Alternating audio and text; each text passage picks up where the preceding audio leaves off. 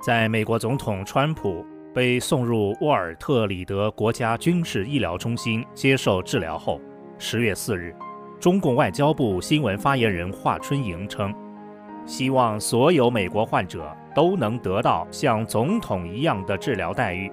此言引来国内网民纷纷质问：可以让中国百姓住到高干病房吗？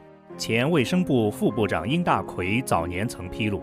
中共政府投入的医疗费的百分之八十，仅为八百五十万党政干部所享受。官员感冒住院，花几万甚至上百万都屡见不鲜。一名退休省级官员住一次院就花三百万。在民主制度下，没有特权和权贵，而中共官员却霸占医疗资源，将巨额医药费花在高干治病疗养上。中国百姓交着最贵的税，却看不起病，交不上住院押金，必会无情地被拒之院外。人死了，你要维权，你就是颠覆政府。那些饱受疾病折磨，在生死中挣扎的老人和孩子，凄惨和无助。不少人得病只能等死或自杀。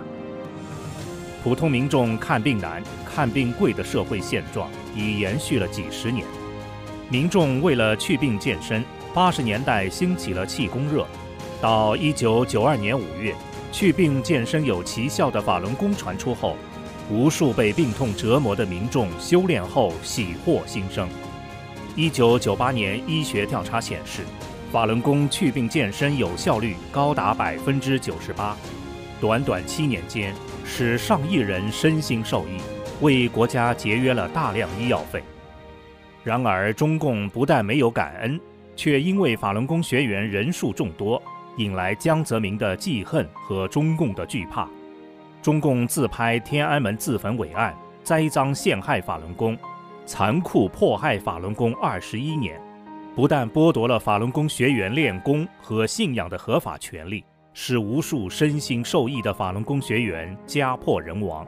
同时，也阻断了更多民众祛病健身的自救之路。中共建政以来，一直以谎言暴力维持专制，维稳开支超过军费，其邪恶体制正是中国人承受巨大苦难的根源。中国人要想获得包括免费医疗在内的多重社会保障，享有基本的人权和健康权。彻底解体中共这颗毒瘤，才是治本之道。民众说：“共党不亡，则天理不存，中国不兴。中共解体是无法阻挡的历史必然。中共成立九十九年，害死八千多万中国人，犯下了滔天大罪。